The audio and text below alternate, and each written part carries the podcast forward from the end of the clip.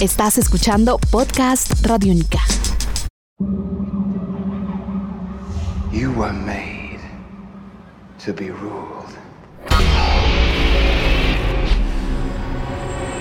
In the end, Cuando eh, en la época en que mataron al Capitán América, eh, había unos índices obviamente de lectores.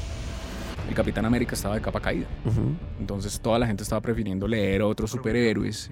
Y pues los señores de Marvel dijeron, oiga, no podemos eh, dejar que el Capitán América se nos caiga en ventas de, de esto. Porque pues per- lo perdemos. Y no vale la pena perder el Capitán América pues por todo el legado, todas las cosas obviamente que, que, que nos encontramos eh, a- allí. Y entonces dijeron, pues hagamos una jugada y matémoslo. Entonces, ¿qué pasó? Lo mataron. Se Y subieron las ventas con el, Capitán, con el Capitán América, revivieron. Entonces son, son, son como, como excusas para mantener obviamente como los personajes eh, en, en unas balanzas para que la gente no los olvide dentro del campo de la historieta. Pero aquí en, en el, en el asunto de los relevos no es que vayan a, a reemplazar a Tony Stark. Vuelvo y digo, Tony Stark va a continuar existiendo.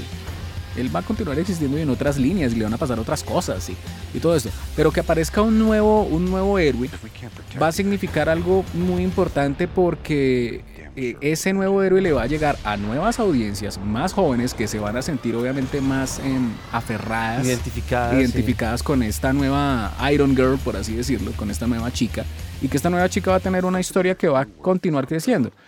Digamos de eh, la como el personaje se aferra a las personas va a dictaminar qué tanto éxito va a tener o no de aquí a unos años y puede que de pronto ese personaje no digamos existió, creció, tuvo una serie de aventuras, la gente lo receptó y de pronto de un momento a otro vuelva a Tony Stark. Pero si no, pues va a continuar otro personaje en otra línea que va a ser una chica que va a tener un referente dentro de sus habilidades. de a partir de esa cosa no, no se desprenden dos, dos, dos preguntas y es ¿no consideraríamos que sería más chévere mantener un estilo? Puede ser un estilo estético, es un recurso estético válido, pero, pero en, ese, en, ese, en, ese, en ese aspecto en particular, ¿no siente usted que es un poco más organizado el universo de DC? Que permite que la gente relacione a sus héroes con historias, con sagas, con, con autores y, y listo, y no generarle este enredo.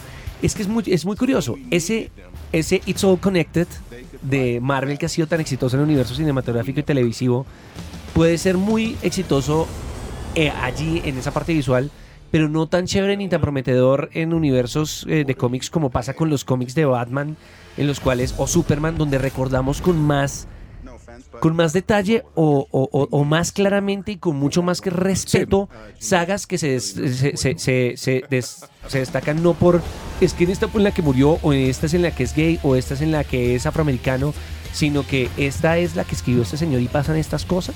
O sea no es como una visión un poco populista de querer monopolizar o revivir eh, las marcas por encima de las historias Es que yo creo que Marvel le apostó sobre todo como a, la- a un, a un modelo como muy complejo de las cosas.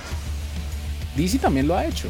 DC también ha hecho como ese asunto y de- ahorita de- también va a arrancar otra vez Sí, ¿no? Y por ejemplo, para, para poner un ejemplo histórico, cuando en los 90 eh, introdujeron a, a Bane, o sacaron Nightfall, le partieron la columna vertebral a Batman, Bruce Wayne queda en silla de ruedas y pues obviamente llega Azrael. Ujú. Azrael tomó obviamente el, el traje de Batman, pero no le gustó. Porque él tenía un estilo de hacer las cosas y después sacaron otro superhéroe que, que se volvió Azrael y Batman volvió y se paró de la silla de ruedas y siguió luchando.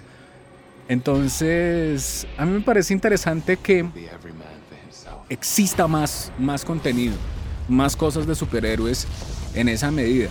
Puede que a veces se, se torne un poco complicado y se, y se vuelva como un poco inestable. Por eso, la cuestión es de forma, no de fondo. Sí, entonces, pero, o sea, a mí me parece que exista, que, que exista otro superhéroe, una nueva chica, o, o la nueva, Además que la se nueva siente como que Wolverine. pasa como en el caso de Azrael es intentar como mendigar un poco la fama del uno para impulsar otro, otro personaje nuevo. Y también eso tiene que ver mucho con eh, una polémica que ha estado existiendo muchísimo en el, en el mundo del entretenimiento hoy en día. Y es, eh, ah, ¿por qué los héroes siempre son hombres? ¿Y por qué siempre son blancos? ¿Y por qué siempre son... Ah, la multiculturalidad, eso Ah, es una búsqueda muy grande de Marvel en los últimos años. Claro, entonces eh, lo hemos visto en los videojuegos, en las películas, entonces eh, Cazafantasmas con mujeres, eh, lo hemos visto superhéroes homosexuales, eh, y, y en este caso pues nos hemos ido encontrando con que aparece pues una X-Men colombiana. Sí, Sí. Y es válido, y a mí me parece muy bien que exista y sobre todo que eh, siga, porque es que se va a volver más interesante cuando los superhéroes tienen discursos no solamente de Nueva York o una ciudad parecida a Chicago, sino que tengan discursos, por ejemplo, mundiales, universales. Entonces, que haya obviamente superhéroes eh, africanos, que hayan superhéroes asiáticos, que hayan superhéroes colombianos, que hayan super- Entonces, eso le da como una como una, un, un espectro mucho más amplio para poder eh, concebir a los superhéroes.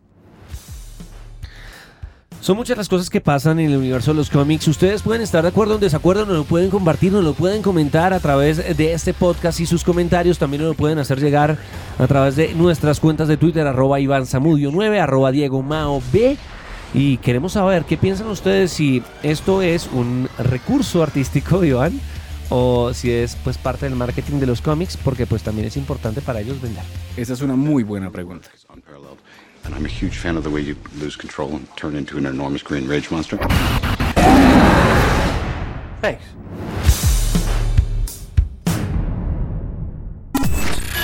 Este es un podcast Radiónica.